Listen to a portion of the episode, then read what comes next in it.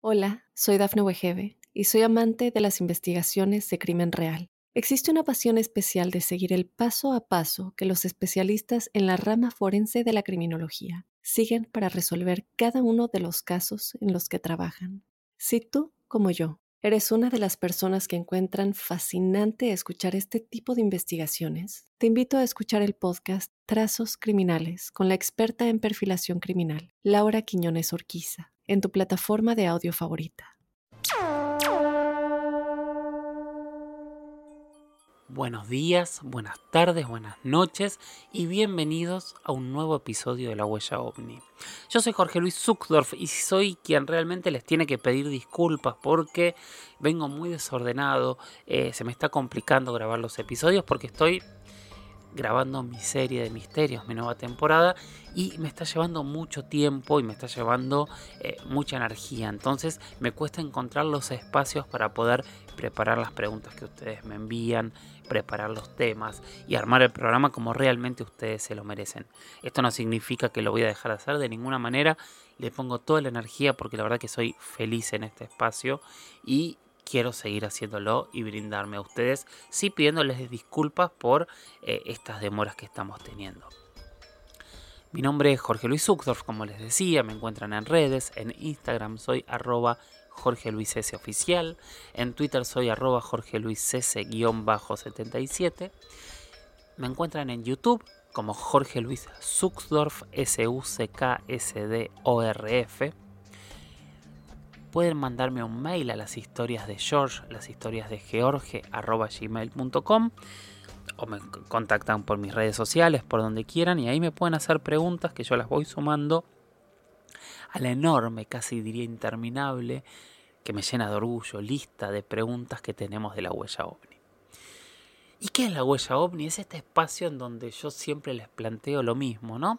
Es un espacio que es de ustedes, en donde ustedes son la columna vertebral, la carne, ustedes son quienes construyen este podcast, este programa, con sus preguntas. Preguntas que yo trato, intento responder con los conocimientos que tengo, a veces un poco más grandes, a veces un poco más limitados, con mucha experiencia de haber entrevistado a muchísimas personas. Y por sobre todo es un espacio en donde yo trato de decirles siempre que a mí me gusta correrme de las verdades absolutas porque creo que quiero escuchar absolutamente todo y yo al día de hoy no tengo ninguna conclusión.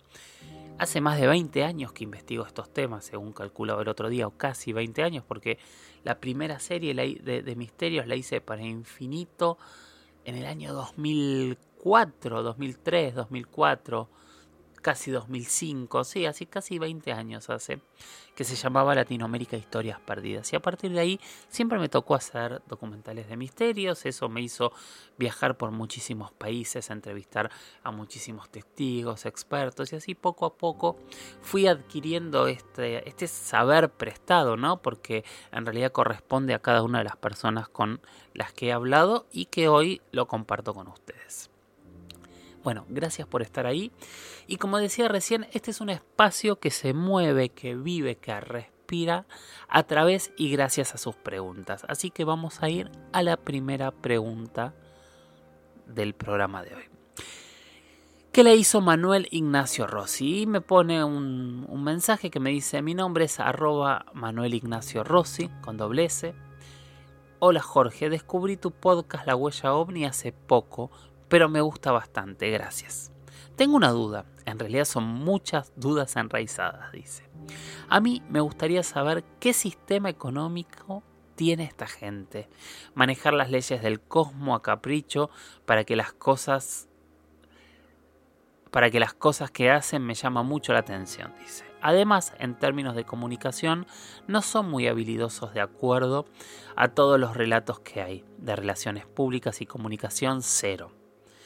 En muchos relatos nunca hay un hola qué tal, cómo te va. No, es un pum te secuestro sin presentarme. De todas maneras, dice, estas dudas surgen de conversaciones con familiares y amigos, surgen en tono de broma, pero no deja de ser útiles como disparadores. aunque también escribiendo estas líneas me doy cuenta que quizá la nula comunicación por parte de los extraterrestres sean detalles que diferencian relatos inventados de los reales ya que si existen seres de esa capacidad intelectual dudosamente no sepan comunicarse. Bueno, Manuel, la verdad que es un gran tema general y genérico eh, bastante interesante el que planteas para hablar y que hasta ahora nunca creo que nos ha tocado hablar de ello. Está bueno plantear las cosas en tema eh, humorístico, creo que son disparadores interesantes y vamos a intentar explicar lo poco que puedo explicar yo desde acá, ¿no? Desde un punto donde yo no me planteo si realmente estas cosas eh, eh, estas vidas extraterrestres están llegando a la Tierra o no. Pero vamos a ver gente que está totalmente segura. Como saben, yo dejo los indicios hasta donde encuentro. Hasta ahora no me he podido sentar con un extraterrestre, hablar cara a cara y entrevistarlo. Bueno, todo esto que decís, Manuel, a mí me, me, genera un concepto, ¿no?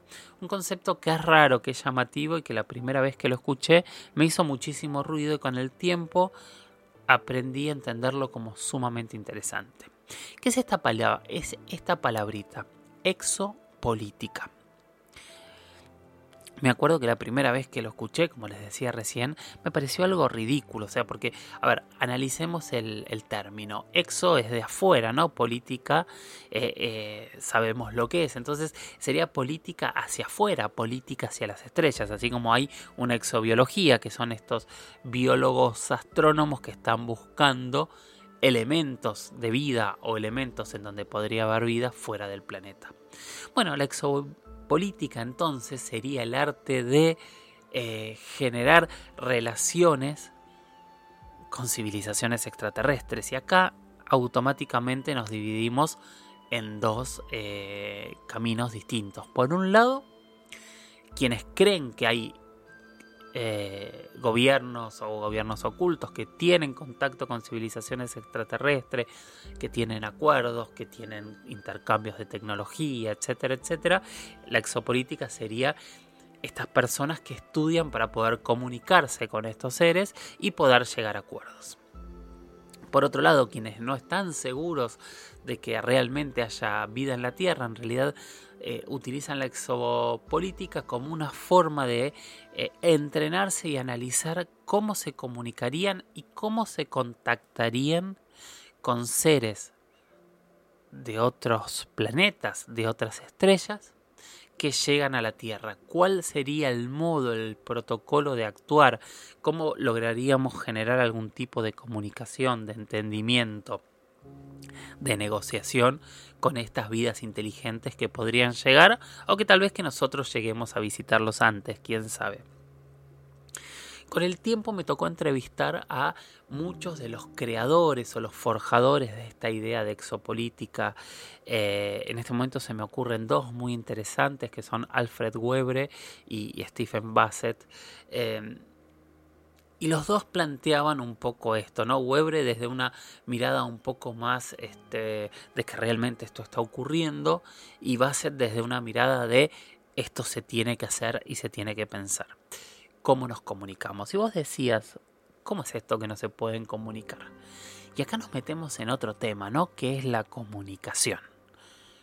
Que es básico, ¿no? Para la exopolítica, por supuesto. Pero, a ver, que un ser sea más avanzado no necesariamente significa que eh, tenga que entender o comunicarse con cualquier tipo de lengua.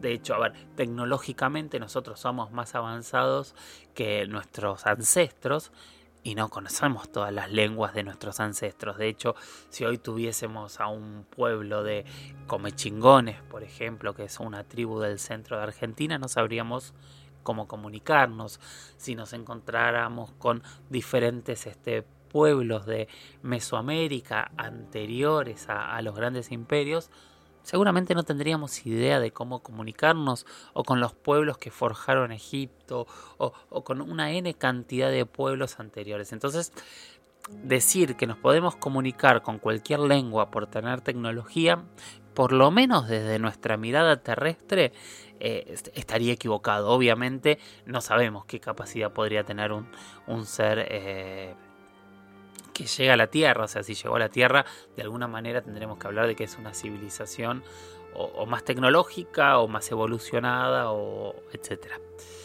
pero no necesariamente eh, nos podemos comunicar. Y ahí entra el arte de eh, hacernos entender, el arte de los símbolos, el arte de los significados, el arte del lenguaje no verbal.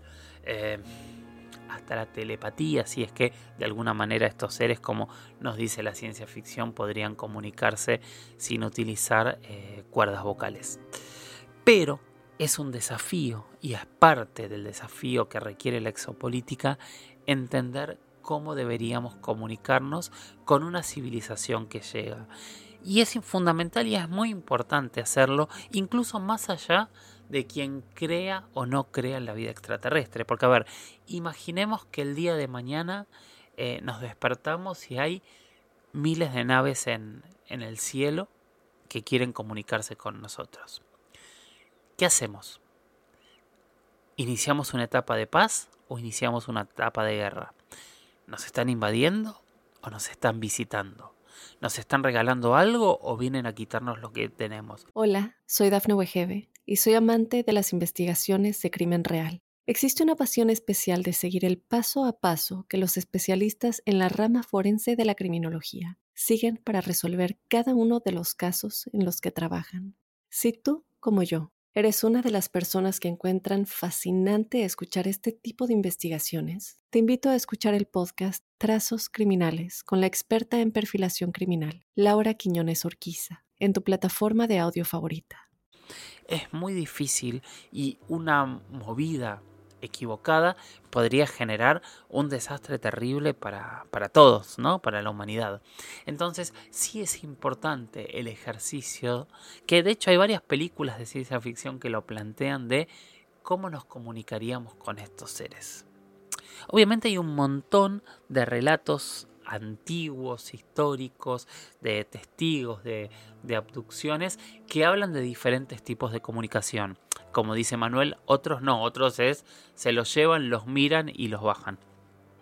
No sabemos cuánto de realidad tienen estas historias, pero ahí es donde viene la construcción. A mí me pasa algo, después de tantas entrevistas que he hecho, tengo ciertos patrones en donde yo sé que cuando esos patrones aparecen hay algo extraño e inexplicable y a veces no están esos patrones y claramente estamos hablando de algo que debe tener algún tipo de contaminación cultural o, alguna persona que se imaginó algo o alguien que quiere llamar la atención o alguien que se confundió, ¿no? Pero están estas dos cosas que, siempre conviven. Bueno, en esta cuestión de, elementos que, vemos, patrones, que de alguna manera estamos hablando de cosas que no son explicables, es donde vamos a encontrar eh, esos primeros detalles, esos pequeños pasitos, esas pequeñas pistas para desandar un camino de comunicación. Una vez entrevisté a un semiólogo. Un semiólogo es un analista de eh, símbolos y signos, ¿no? Es este es, toda la comunicación no escrita.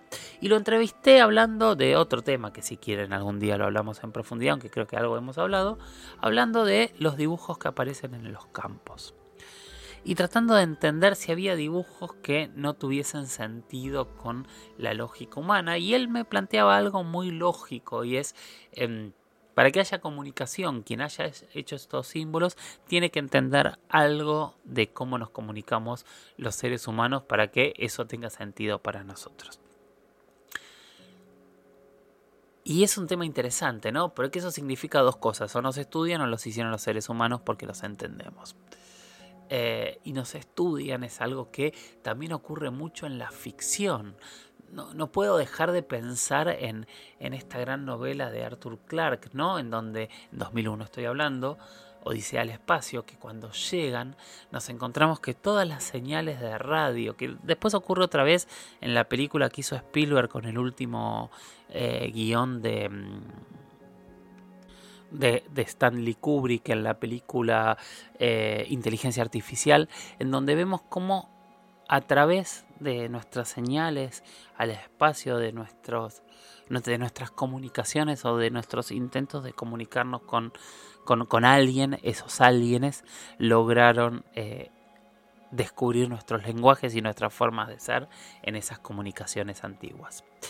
Tal vez haya comunicación algún día, tal vez nunca la haya, tal vez no podamos entendernos o tal vez vengan seres con megatraductores tipo el de Google en donde puedan eh, desdoblar cualquier lenguaje o tal vez vengan con algún lenguaje eh, ancestral, original, materno, por decirlo de alguna manera, que todos nos entendamos de una manera diferente.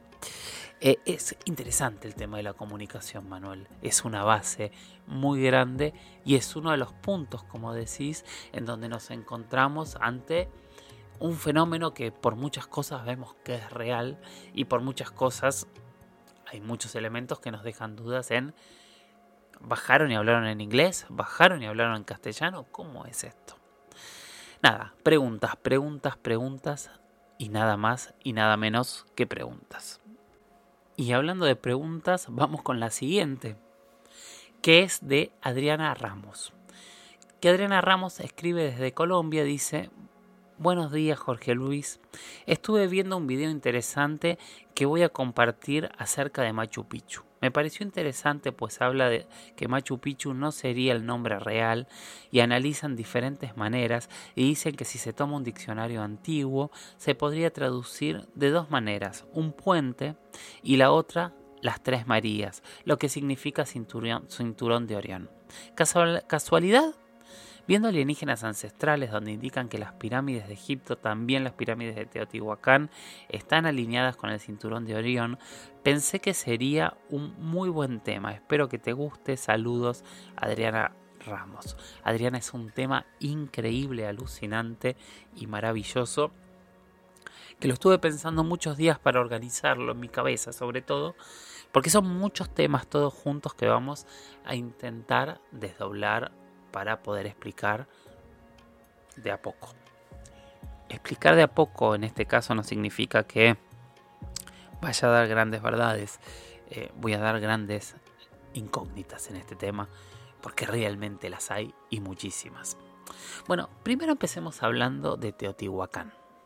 Teotihuacán, que es donde se encuentran las pirámides del Sol y de la Luna en México, a unos un poquito más de 30 kilómetros, creo yo, de la Ciudad de México.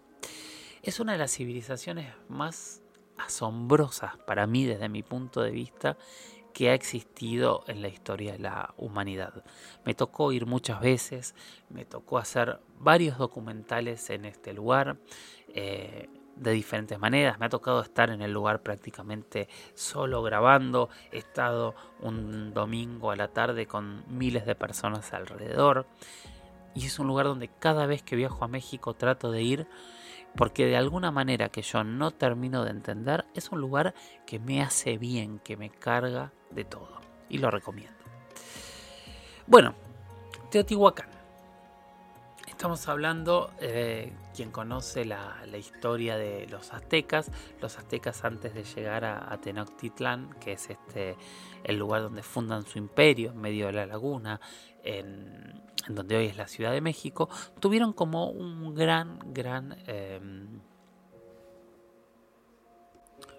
tuvieron un éxodo, así como Moisés guió al pueblo judío por 40 años para encontrar la tierra prometida, los aztecas también caminaron mucho tiempo buscando esa tierra prometida. Esa tierra prometida la encontraron por un símbolo, ¿no? Que nos estamos yendo un poco de tema, pero este, cuando encontraron ese símbolo, según cuenta su relato, encontraron eh, la tierra donde fundaron Tenochtitlan. Ahora, en ese camino se encontraron con Teotihuacán que Teotihuacán estaba abandonada ya cuando los aztecas pasaron por allí y ellos dijeron claramente este lugar es donde vivieron nuestros dioses y donde se forjaron todos nuestros mitos, como el mito del quinto sol, etcétera, etcétera. Claramente aquí vivieron los dioses, porque era un lugar gigante, descomunal, con estas enormes pirámides y templos, y con los años descubrimos que en este lugar tan grande, tan espectacular, tan increíble, vivieron más de 200.000 personas, o sea, estamos hablando de una de las ciudades más grandes de todo el planeta en la antigüedad. Para ubicarnos, eh, el, el, periodo de esplendor de Teotihuacán es desde el año 100 a.C. hasta el año 750 después de Cristo. Y se calcula, y ahora vamos a empezar a, analizar esto, que la pirámide del Sol, que es de lo que vamos a hablar a continuación, fue hecha entre el año 1 y el año 150 después de Cristo. Bueno, y cuando comparamos pirámides, por supuesto, por supuesto que lo comparamos también con las pirámides de Egipto, estas tres enormes moles gigantes perfectas construidas hace ya tanto, tanto tiempo.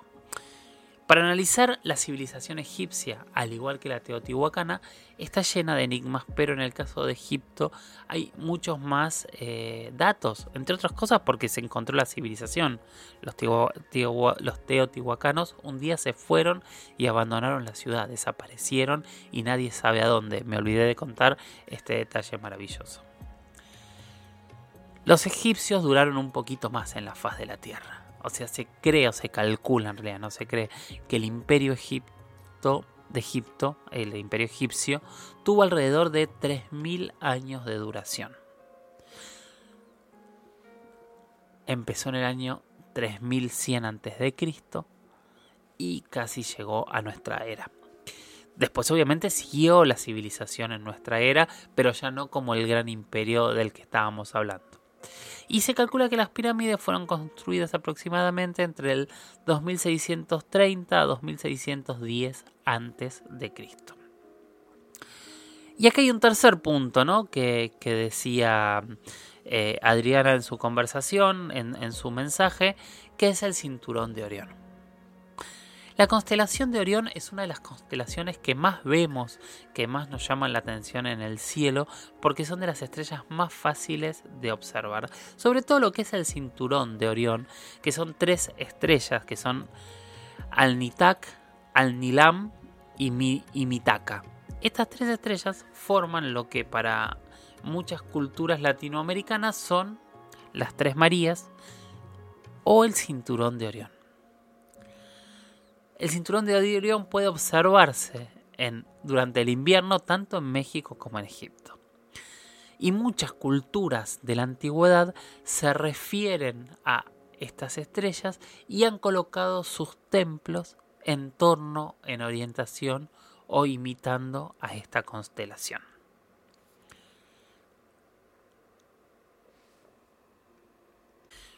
Por ejemplo, para los egipcios, que es de quienes estamos hablando, Orión representa junto a Sirio a Osiris y a Isis, a, los dioses creadores.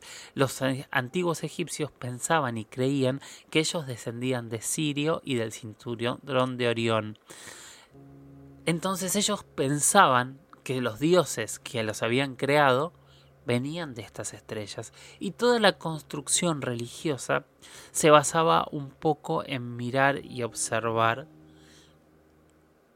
a este lugar lejano de donde decían que habían venido. Es interesante el término, ¿no? Ellos no solo creían que los dioses estaban en las estrellas, sino que ellos venían de esa constelación. Y por eso dicen que hicieron las pirámides en honor al cinturón de Orión. De hecho, hay toda una investigación que dice que cuando se agranda el, plano más, eh, como están construidas, el lugar donde está el, Nilo es prácticamente eh, la Vía Láctea, otras construcciones son diferentes estrellas. Hola, soy Dafne Wegebe y soy amante de las investigaciones de crimen real. Existe una pasión especial de seguir el paso a paso que los especialistas en la rama forense de la criminología siguen para resolver cada uno de los casos en los que trabajan. Si tú, como yo, eres una de las personas que encuentran fascinante escuchar este tipo de investigaciones, te invito a escuchar el podcast Trazos Criminales con la experta en perfilación criminal, Laura Quiñones Orquiza, en tu plataforma de audio favorita. Y acá se genera un debate interesante y poco interesante también con muchos escépticos, donde dicen, bueno, pero no es exactamente igual a como debería ser. Hay algunos grados de diferencia, alguna está un poquitito más corrida, pero realmente haber construido esas mega construcciones, valga la redundancia, eh, simulando las estrellas casi perfectamente, llama muchísimo la atención. Ustedes se acordarán también que en la primera temporada tuvimos una entrevista con el doctor Antonio Laceras, eh, este gran amigo mío y este gran, gran investigador de todos estos temas, donde él explicaba, entre otras cosas, que a él le sorprendía el estudio de suelo y un montón de cosas de las pirámides que él consideraba que no estaba tan, tan explicado y, no, no se veía tan simple como se habían construido. Punto para el misterio. Bueno, esto es eh, la unión de eh, las pirámides de Giza y el cinturón de Orión. ¿Qué pasa en Teotihuacán? En Teotihuacán hay tres grandes construcciones, que son la pirámide del Sol, la pirámide de la Luna y el templo de Quetzalcoatl. Para muchos investigadores, estas tres construcciones de alguna manera también están de manera casi similar y en correlación con el cinturón de Orión y están observando a estas estrellas también. Entonces, esto es lo que se llama, si quieren buscar, es la teoría de la correlación de Orión. Hay muchísimos más datos sobre lo, que ocurre, hay muchos debates entre quienes están de acuerdo y quienes no están de acuerdo con que eh, la, estén realmente y 100% ordenados, pero nos encontramos con que con dos enormes construcciones que de alguna manera las dos son un tributo, un honor, un recuerdo a ciertas estrellas en donde para algunos de ellos ahí de ahí venimos. Y encima, con lo que dice Adriana, que es todo esto, este nuevo redescubrimiento de Machu Picchu, en donde Machu Picchu también nos hablaría de cinturón de Orión, otra vez lo que empezamos a, a ver son puntos, puntos que se unen en diferentes partes del planeta y que todos nos hablan de lo mismo. Hay algo en las estrellas, hay un punto que nuestros ancestros recordaban, que a nuestros ancestros les parecía importante y que incluso en muchos mitos dicen que venimos de ahí, porque como les decíamos en los mitos egipcios, parece ser para algunos traductores que vendríamos o ellos creían venir de, esta región. Y cuando nos vamos a los mitos aztecas, por ejemplo, eh, en realidad ellos ubican eh, a, sus dioses en Teotihuacán, que es sorprendente, ¿no? Porque en realidad para, cuando uno lee esos mitos se sobreentiende que este lugar es un lugar que está en el cielo y que en ese lugar nos crearon. Entonces, si estoy haciendo una, asociación libre y discúlpenme, pero en realidad si este lugar remite a aquel, lugar del universo, a, a la constelación de Orión, y también para los aztecas ahí nos crearon, de hecho ahí se creó el sol, ahí se creó absolutamente todo. Estaríamos hablando que en realidad se confundieron, pero no se confundieron tanto, porque no eran Teotihuacán, pero Teotihuacán mostraba el lugar del cielo en donde eso había ocurrido y en donde según sus mitos sus dioses habían habitado. A mí estos temas me fascinan, me generan muchas preguntas, no me generan certezas.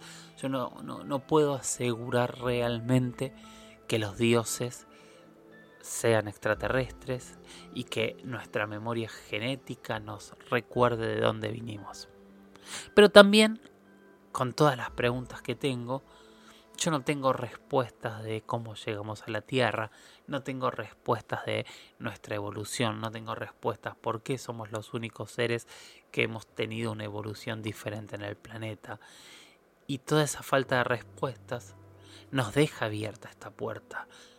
¿Qué pasa si en realidad nosotros estamos recordando de dónde venimos y estamos intentando que esta amnesia que tenemos hace miles de años se borre para siempre?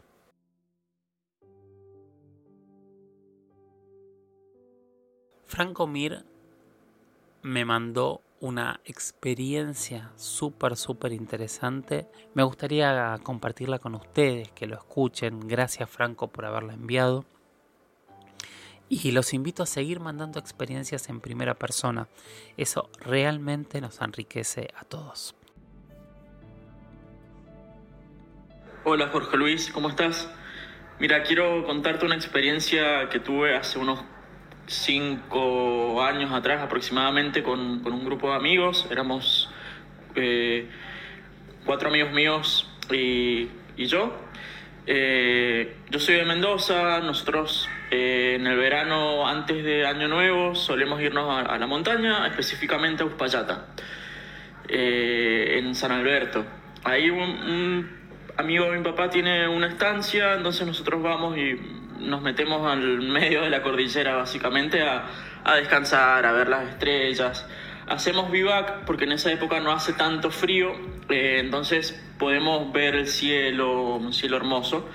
Y curiosamente por ese lugar, si uno eh, ve desde la altura, ve una línea que llega hasta el horizonte, que es el llamado Camino del Inca. Bueno, nosotros eh, fuimos de expedición, digamos, digamos dos noches. Eh, esto fue en la, en la, segunda noche lo que, lo que pasó. La primera noche eh, vimos un par de luces medias raras, eh, como que subían y bajaban sobre el horizonte con el fondo de un bosque de álamos.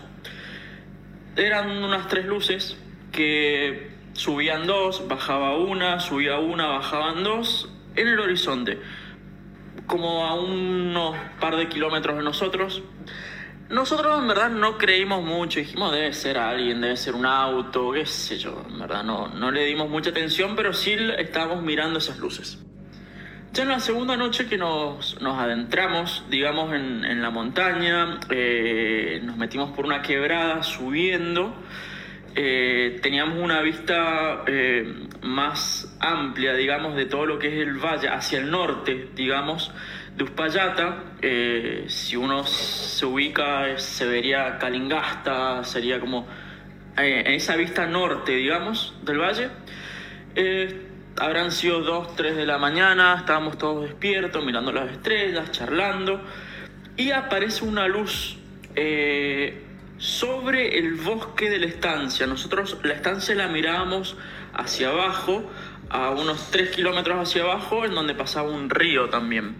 Aparece una luz muy brillante, eh, color blanca, media amarillenta, que a mí me daba la impresión de que era como energía, porque no, no era fija, era como que titilaba, prendía, apagaba, era como si fuese un fuego, pero en forma de luz que encandilaba en algunas partes y en otras partes se apagaba. Era muy raro y se iba eh, moviendo de eh, izquierda a derecha. Nada, nosotros nos quedamos como bastante sorprendidos mirando eso, en una atmósfera bastante rara, mirando eso. Eh, uno de mis amigos, en un momento la luz hizo muy brillante, como que se, se acercó y un amigo como que arrojó una piedra. Y lo loco es cuando mi amigo arrojó esa piedra, la luz se apagó. O sea, como que se... No se apagó al 100%, pero como que, digamos, como que se escondió. Bueno, esta luz, como te dije, iba de izquierda a derecha. Yo te diría por arriba del bosque, a unos 3 kilómetros más adelante. Eh, sobre, eh, más arriba del horizonte, digamos, iba flotando básicamente. El tema es que desaparece una quebrada que teníamos del lado derecho. Desaparece detrás de, O sea, nos tapó una montaña. Entonces nosotros subimos esta montaña para ver si la seguíamos viendo.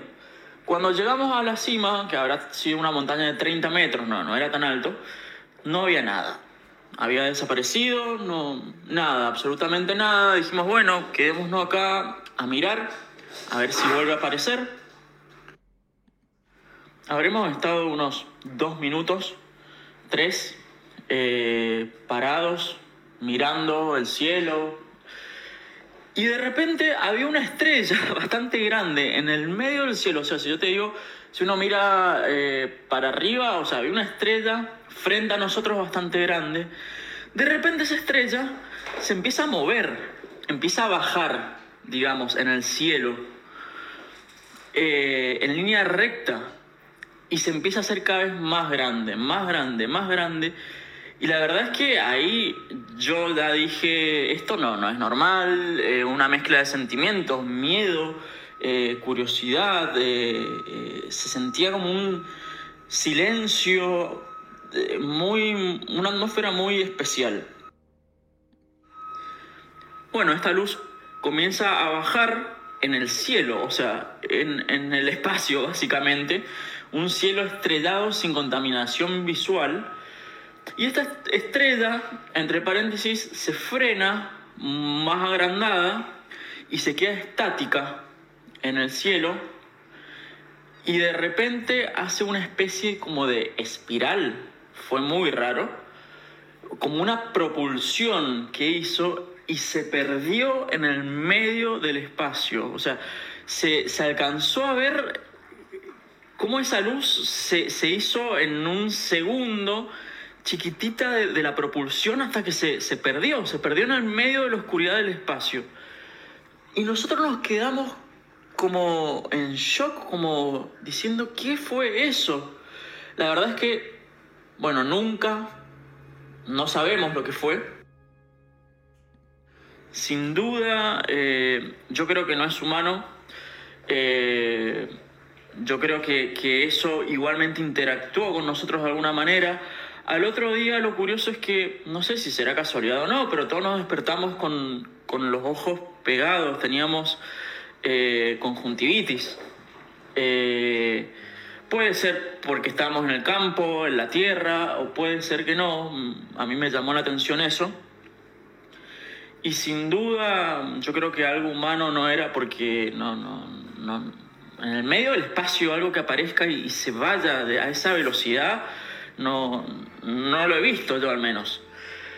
Esa era la experiencia que te quería contar. Eh, en Uspallata siempre pasan muchas de estas cosas, es un lugar bastante especial. Eh, y bueno, te quería decir que el programa me encanta, yo siempre escucho el podcast y nada, bueno, eh, soy fiel seguidor.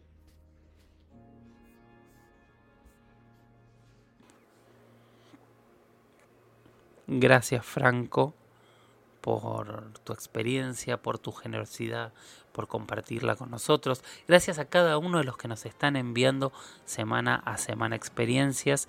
Si sigo teniendo experiencias, la, la, voy a seguir poniendo, por supuesto. Eh, también sé que debo entrevistas, que hace mucho que, que no pongo entrevistas, pero pronto lo voy a hacer. Gracias por estar ahí. Nuevamente pido disculpas por el desorden en, la entrega de los capítulos. Espero que ya en un par de semanas pueda organizarme y seguir este, estrenando un episodio por semana de manera ordenada. Y mientras tanto, les pido lo que siempre pido, sigan capacitándose, sigan haciéndose preguntas, sigan animándose al debate y sigan mirando las estrellas, sigan pensando como nuestros ancestros, sigan buscando allí, que seguramente algún día vamos a encontrar la respuesta. Nos escuchamos en el próximo capítulo de La Huella OVNI. Gracias por estar. Chau, chau.